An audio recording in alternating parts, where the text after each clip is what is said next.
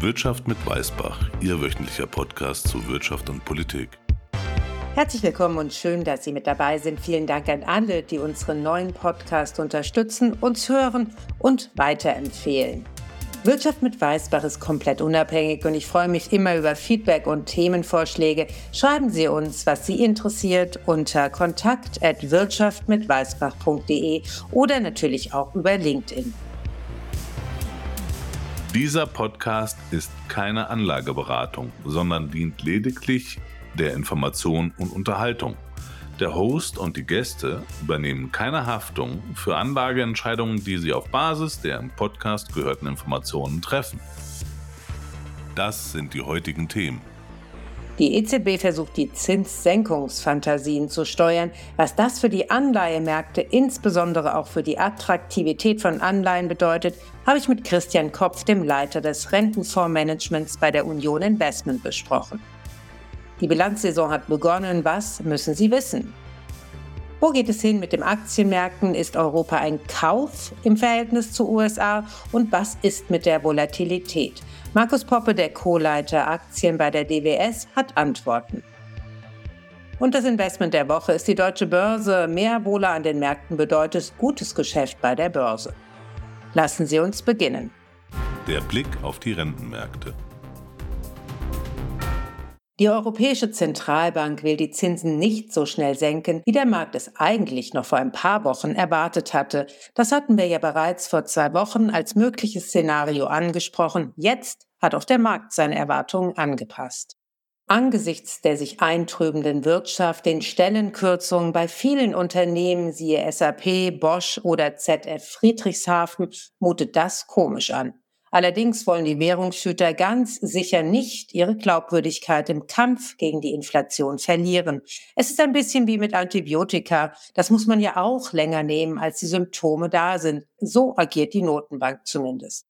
Geldpolitik an sich ist nicht ganz so einfach zu verstehen und dennoch bewegt sie die größten Finanzmärkte auf der Welt massiv. Mehr als 75 Prozent der Finanzmärkte bestehen nämlich aus Schuldtiteln, also Anleihen, und nur knapp 25 Prozent sind Aktien. Ich finde das jedes Mal wieder erstaunlich, da viele Anlagegespräche sich immer nur um Aktien drehen. Heute also mal mehr zu Renten und das mit dem Leiter des Rentenfondsmanagements von Union Investment. Die Union Investment ist eine der größten Asset Manager Deutschlands und hat zum Ende 2022 ein Vermögen von über 430 Milliarden Euro verwaltet. Lassen Sie uns reinhören in das Gespräch mit Christian Kopf. Vielen Dank, Herr Kopf, dass Sie Zeit gefunden haben, mit mir über die EZB zu sprechen. Es ist ja so, dass im Gegensatz zur Fed die EZB vielleicht etwas später erst mit den Zinssenkungen anfängt. Warum ist denn das der Fall? Naja, wir haben halt einen riesigen Schock hinter uns hier in der Eurozone mit diesem massiven Anstieg der Inflation. Und die EZB, die merkt jetzt, dass sie auf die richtige Richtung sich bewegt und sie will die Glaubwürdigkeit, die sie jetzt wieder gewonnen hat, nicht einfach wieder aufs Spiel setzen, indem sie verfrüht die Zinsen absenkt. Und das ist der Grund, warum das, glaube ich, jetzt weiter dauern wird mit den Zinssenkungen. Ich kann mich erinnern, im Oktober letzten Jahres, da war die IWF-Jahrestagung in Marrakesch und da habe ich mit einer ganzen Reihe von EZB-Mitgliedern gesprochen über den Inflationsausblick und auch über den Zinsausblick. Damals war das noch nicht so ganz klar, dass die Inflation deutlich weiter fallen würde, wie wir das jetzt gesehen haben in den letzten Monaten. Und letzten Oktober haben einige Mitglieder des EZB-Rates mir noch gesagt, naja, wenn die Inflation nicht fällt, dann werden wir im April 2024 die Zinsen anheben. Und äh, jetzt geht es ja doch ganz eindeutig in die andere Richtung. Also Sie sehen, das Ganze hat schon einen deutlichen Umschwung in der Positionierung der EZB ausgelöst, aber man möchte da jetzt nicht zu schnell vorangehen, um eben die Glaubwürdigkeit, die man wieder gewonnen hat, äh, leichtfertig aufs Spiel zu setzen. Sehen Sie das Risiko, dass die Wirtschaft doch deutlich in Mitleidenschaft gezogen wird durch die hohen Zinsen? Das ist ja zumindest das, was mittlerweile zumindest diskutiert wird. Also, was wir schon sehen, ist, dass im Jahr 2024 das Wachstum in der Eurozone deutlich niedriger ausfallen wird als in anderen Wirtschaftsregionen, deutlich niedriger als in den USA und in anderen Ländern. Und das sind sicher zum Teil die Folgewirkungen der Zinserhöhungen, die wir im Jahr 2022, 2023 gesehen haben. Insgesamt muss man sagen, die große Überraschung ist, dass die Rezession infolge dieser massiven Zinserhöhungen ausgeblieben ist.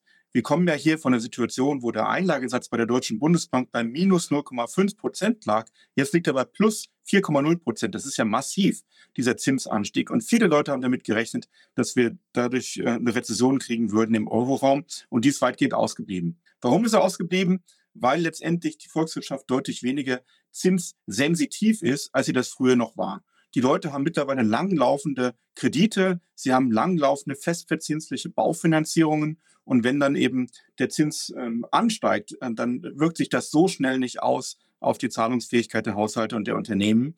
Allerdings kann man natürlich daraus auch ableiten, dass es eben eine verspätete, eine verzögerte Reaktion geben wird auf die Zinserhöhung, die wir im letzten Jahr gesehen haben. Wann glauben Sie denn, sehen wir den vollen Effekt der Zinserhöhung und wird das eventuell aufgehoben durch die Zinssenkungen, die wir bald sehen werden? Das ist so ein bisschen kompliziert, nicht? Ja, also der Folge, Volleffekt, man sagt so sechs bis neun Monate. Ja, jetzt hat die EZB ihre Zinsen angehoben bis September 2023, also so im Sommer 2024, denke ich, sollte man den vollen Effekt sehen. Und wie Sie sagen, er wird teilweise schon wieder aufgehoben. Also ich mache mal ein Beispiel, Baufinanzierung. Ja.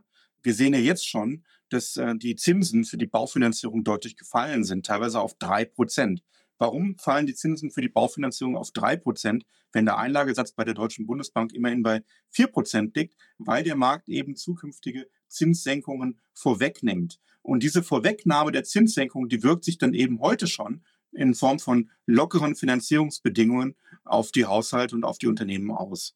Lassen Sie uns mal auf die Rentenmärkte schauen. Sie verantworten ja auch ähm, genau den Bereich bei der Union Investment. Ist denn jetzt momentan ein guter Zeitpunkt, Renten zu kaufen oder sollte man noch ein bisschen warten, bis der Markt mehr Klarheit hat? Also ich glaube, jetzt ist eigentlich ein sehr, sehr guter Zeitpunkt. Wir hatten ja in dem vierten Quartal 2023 einen massiven Rückgang der Renditen, weil der Markt eben zukünftige Zinssenkungen der EZB vorweggenommen hat. Da ist die Rendite auf den deutschen, auf die zehnjährigen deutschen Bundesanleihen auf unter zwei Prozent gefallen. Und jetzt seit Anfang Januar haben wir eine Gegenbewegung, die ungefähr 0,3 Prozent bei den Renditen ausmacht. Das heißt, die Rendite auf die deutschen Bundesanleihen, die ist jetzt wieder angestiegen auf 2,32 Prozent, also ungefähr 0,3 Prozent höher, als sie das zu Jahresbeginn war. Diese Gegenbewegung war unseres Erachtens notwendig, weil eben zu viel eingepreist war an Zinssenkungen. Aber die Gegenbewegung, die sollte jetzt relativ bald eben auch auslaufen. Das heißt, eigentlich muss man sagen, jetzt ist ein sehr guter Zeitpunkt, einzusteigen in die Rentenmärkte. Und wissen Sie, der Punkt ist ja, letztes Jahr konnte man sehr gut sein Geld einfach in Geldmarktfonds liegen lassen oder auch in Festgeld. Aber wenn wirklich diese Zinssenkungen kommen, mit denen wir rechnen, dann muss man irgendwann als Anlegerin oder Anleger auch mal sich trauen, dieses relativ hohe Zinsniveau, was wir heute noch haben, einzulocken, damit es dann eben nicht verschwunden ist, wenn die Zinssenkungen kommen. Gilt das nur für Staatsanleihen Ihrer Meinung nach oder sind auch Unternehmensanleihen zumindest partiell interessant? Also diese Zinsbewegung, die gilt für Staatsanleihen und für Unternehmensannahmen gleichermaßen. Denn wer wird einem Unternehmen einen billigen Kredit äh, einräumen, wenn er höhere Zinsen bei einer Anlage in Staatsanleihen haben kann. Deswegen ist es eigentlich fast immer so, dass die Renditen von den Unternehmensanleihen über den Renditen von den Staatsanleihen sind. Und wenn die Renditen von den Staatsanleihen fallen, dann werden eben auch die Renditen von den Unternehmensanleihen fallen. Wir präferieren im gegenwärtigen Umfeld tatsächlich die Unternehmensanleihen, weil wir der Meinung sind, dass die Unternehmen, also gerade im Euroraum, außerordentlich gut aus dieser Krise der letzten Jahre rausgekommen sind. Wir sehen, dass die ganzen Kennziffern, was äh, das Gewinn der Unternehmen angeht, was die Bilanzlage der Unternehmen angeht, sich deutlich verbessert haben.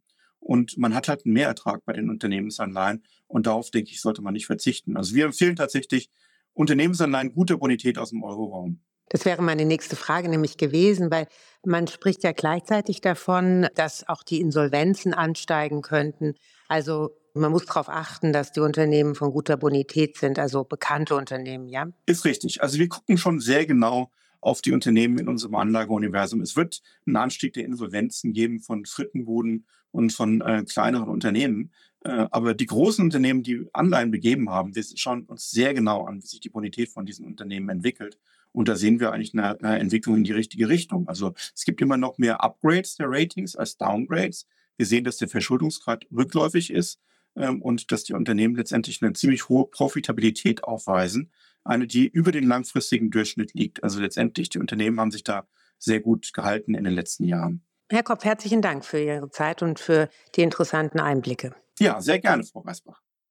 Anleihen sind nicht einfach direkt am Markt erwerbbar, denn die Stückelungen sind oft sehr groß. So liegen deutsche Staatsanleihen bei einer Stückelung von 100.000 Euro. Das ist wohl für die Mehrzahl der deutschen Privatanleger wohl nichts.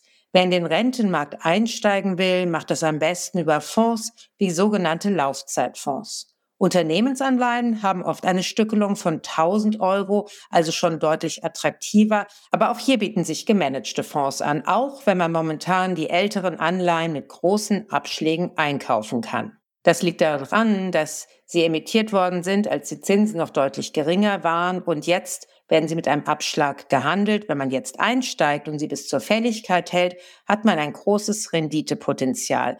Es erklärt sich zum Beispiel ganz einfach, wenn man zum Beispiel eine Anleihe aus dem Jahr 2016 mit einer Laufzeit von 15 Jahren, die momentan bei 80 Prozent handelt, kann man sicher sein, dass man im Jahr 2031 100 Prozent wiederbekommt. Zumindest sollte das Unternehmen nicht pleite gehen. Deswegen muss man halt auch auf die Bonität achten, wie Christian Kopf das auch erklärt hat. Das wäre dann fast eine garantierte Rendite von 20 Prozent über die nächsten sechs Jahre.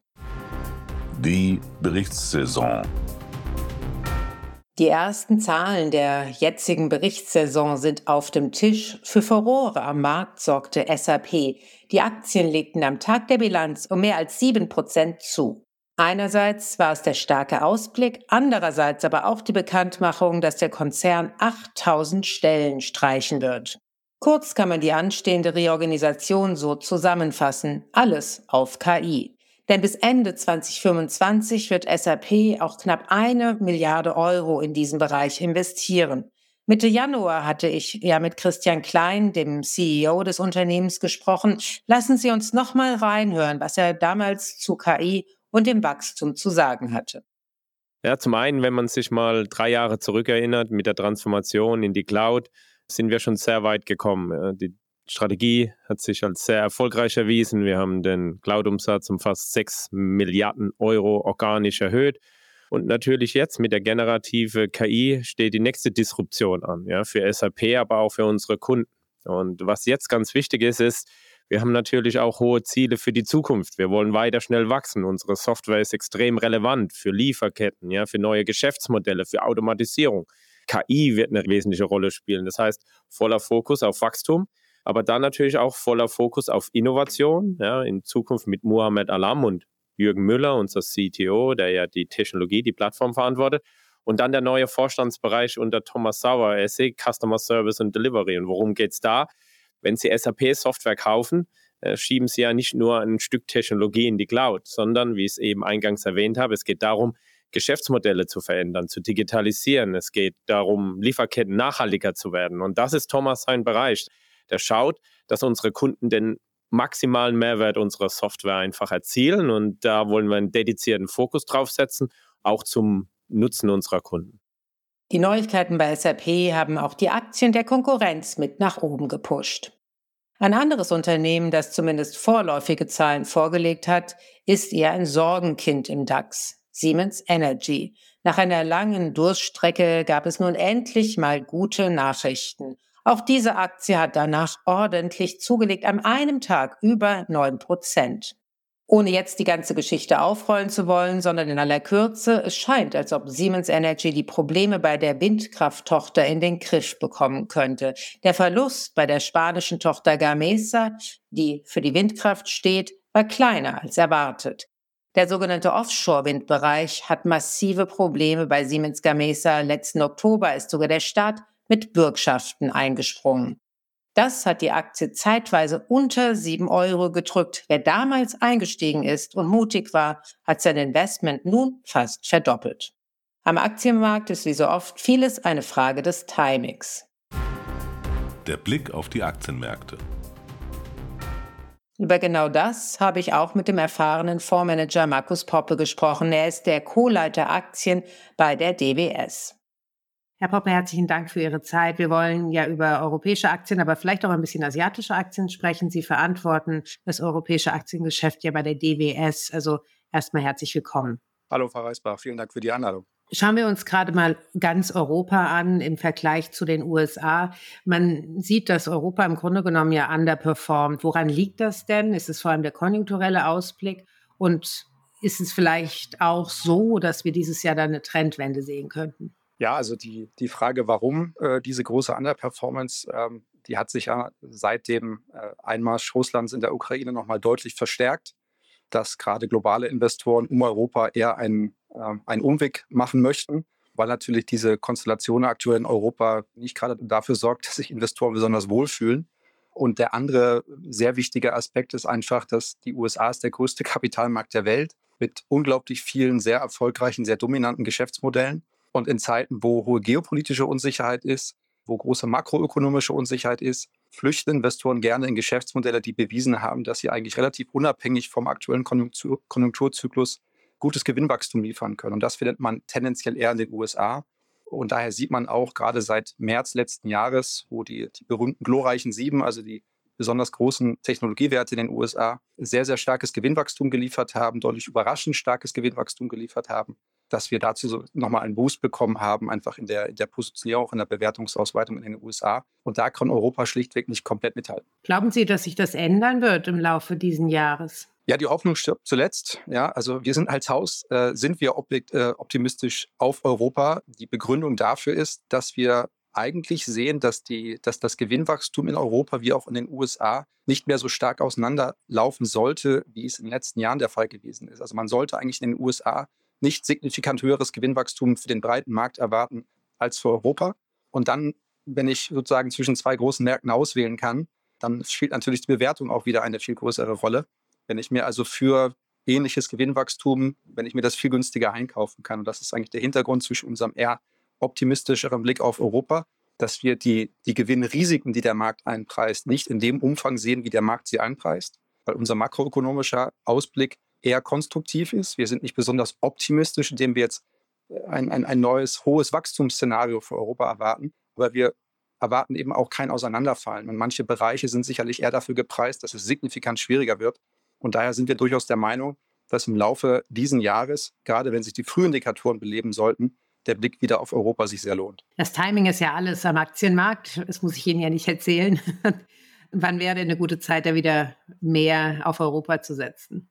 Also es ist ja häufig so, dass professionelle Investoren, so wie wir, gerne äh, unterscheiden zwischen der ersten und zweiten Jahreshälfte. Und meistens wird die zweite, zweite Jahreshälfte immer ein bisschen besser. Das ist, glaube ich, so ein Konsens in Ausblicken, gerade wenn es etwas schwieriger wird dann ist der Blick meistens nach vorne gerichtet. Naja, im zweiten Halbjahr wird alles schon ganz gut werden.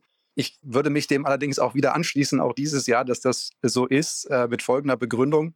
Wir haben insbesondere in den zyklischen Bereichen eigentlich seit Sommer letzten Jahres gesehen, dass dieser enorm hohe Auftragsbestand, den viele Unternehmen über Corona und über die Lieferkettenproblematik eingesammelt haben, dass der sukzessive abgearbeitet wird und dass die, dass die Neuaufträge deutlich schwächer geworden sind. Und dieses Abarbeiten der alten Aufträge und wie sich das alles durchge, fressen hat, sozusagen durch die, durch die Gewinn- und Verlustrechnung der Unternehmen, würde ich erwarten, dass wir bis zur Mitte dieses Jahres eigentlich das Schlimmste hinter uns haben und dass wir dann kombiniert mit steigenden Frühindikatoren und sukzessive auch wieder besseren Gewinnwachstumsraten eigentlich wieder Fahrt aufnehmen sollten. Also ich glaube, das wird ungefähr ein Jahr dauern und es hat im, Jahr, im letzten Jahr im Sommer gestartet. Deswegen Sommer diesen Jahres, glaube ich, ist konjunkturell und Gewinn auf die Gewinne bezogen wahrscheinlich der Tiefpunkt. Und ich nehme an, dass der Aktienmarkt in den nächsten Monaten sollte er sich diesem Blick anschließen, auch äh, er wieder mit etwas mehr Optimismus auf Europa schaut. Die Berichtssaison, die hat ja oder fängt quasi nächste Woche ja an.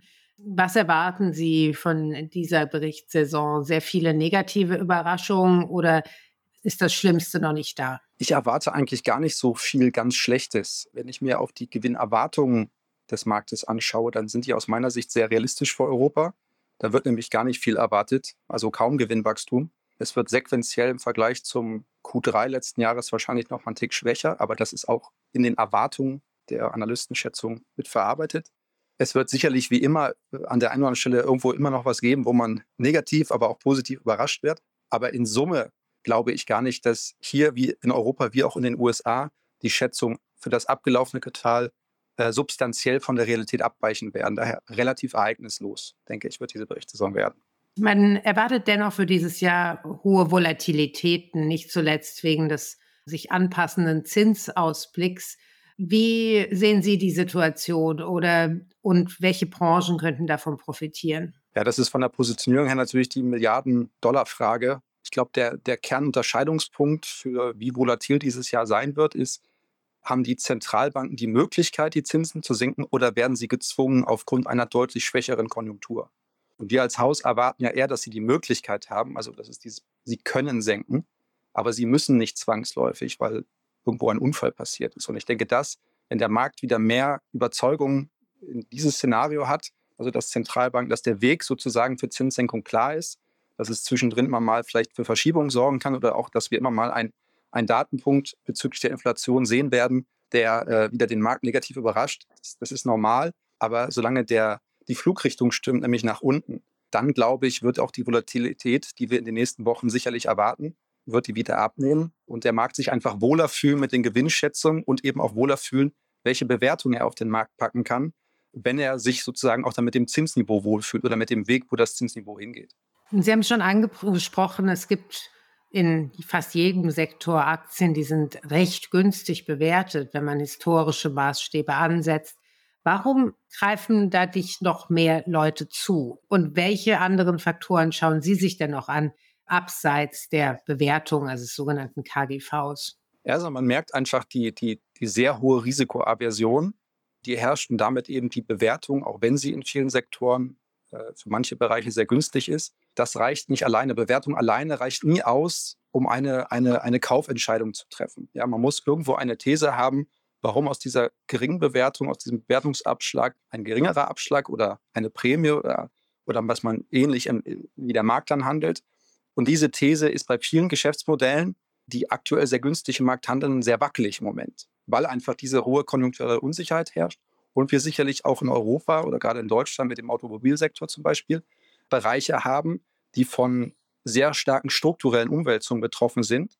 Und damit, selbst wenn die Zahlen, nehmen wir mal den Automobilsektor, bleiben wir dabei, die Zahlen in Summe eigentlich sehr ordentlich reinkommen und die Unternehmen sehr viel Geld verdienen, sagen die Investoren immer, naja, das ist jetzt so, aber das wird in der Zukunft nicht so sein. Und daher, selbst wenn ihr auf aktuellen Zahlen unglaublich günstig aussieht, glauben wir nicht, dass ihr das über die nächsten Jahre durchhaltet, diese Zahlen zu schaffen oder von hier auch Gewinnwachstum zu liefern. Und solange diese ganz hohe Unsicherheit ist, behandeln wir euch mit einem sehr großen Abschlag. Und das finden wir halt in einigen Branchen, wo viele Investoren sagen, na, da hat sich vielleicht strukturell was geändert oder da ist zu viel zyklisches Risiko oder da ist auch der Blick nach China. Die Abhängigkeit von China in manchen Geschäftsmodellen ist durchaus gegeben. Auch da hat sich über die letzten Jahre wohl strukturell was geändert, sowohl im Wachstumsmodell von China als auch in der politischen Bewertung des Risikos. Und damit wird man strukturell auch niedrigere Bewertungen in diesen Bereichen haben. Und das ist diese Gemengelage, die vieles optisch günstig aussehen lässt, aber in der Praxis man sich schwer tut zu sagen, na, das ist jetzt der Katalysator, dass dieser Abschlag sich deutlich verringern sollte. Lassen Sie uns noch kurz nach China schauen. Hier hat der Markt ja deutlich abgegeben seit Jahresbeginn. Wo geht denn das Geld hin, wenn die Investoren offensichtlich mit den Füßen abstimmen, was China anbelangt? Ich glaube weiterhin, dass der, dass der amerikanische Kapitalmarkt der, der, der Staubsaugereffekt nach wie vor schlechthin ist. Ich denke, es wird auch repositioniert innerhalb Asiens. Man sieht aktuell, dass der japanische Markt sich größerer Beliebtheit erfreut. Ich würde den japanischen Markt immer so ein bisschen auch sehen als Proxy. Man möchte in China weiter engagiert sein, aber macht es nicht eben über lokale Geschäftsmodelle, sondern man geht über, über japanische, global aufgestellte Geschäftsmodelle, die einen hohen Umsatzanteil auch in China erwirtschaften. Der japanische Markt hat gutes Gewinnmomentum, ist nach wie vor vernünftig bewertet. Und diese, diese Mischung aus vernünftiger Bewertung, positiven äh, Gewinnwachstum, insgesamt robuster Gewinnsaison, die man da erwarten kann, der ist, glaube ich, aktuell im internationalen Kontext recht attraktiv und daher, daher erfreut er sich zunehmender Beliebtheit im Moment. Herzlichen Dank, Herr Poppe. Vielen Dank, Frau Weißbach. Das Investment der Woche. Eine Aktie, die von mehr Volatilität profitiert, sei es im Anleihe- oder im Aktienbereich, ist natürlich die Aktie der deutschen Börse. Seit Ende Oktober sind die Aktien des Unternehmens zwar schon um gut 20 Prozent gestiegen, führende Analysten wie unter anderem von Goldman Sachs und der UBS sehen dennoch weiteres Kurspotenzial. Woran liegt das? Der Ende diesen Jahres ausscheidende CEO Theodor Weimer hat die Börse zwar nicht internationalisiert, aber diversifiziert. Unter anderem hat er den Stimmrechtsberater ISS und den dänischen Softwareanbieter SimCorp hinzugekauft. So sind inzwischen mehr als ein Viertel und bald mehr als ein Drittel ihres Umsatzes unabhängig vom Börsenhandel. Insgesamt hat sich der Kurs des Unternehmens seit 2012 mehr als vervierfacht. Damit ist die Marktkapitalisierung inzwischen höher als die der Deutschen Bank oder Commerzbank und selbst als Porsche. Profitiert haben davon vornehmlich Aktionäre aus dem Ausland, welche den überwiegenden Teil der Aktien halten.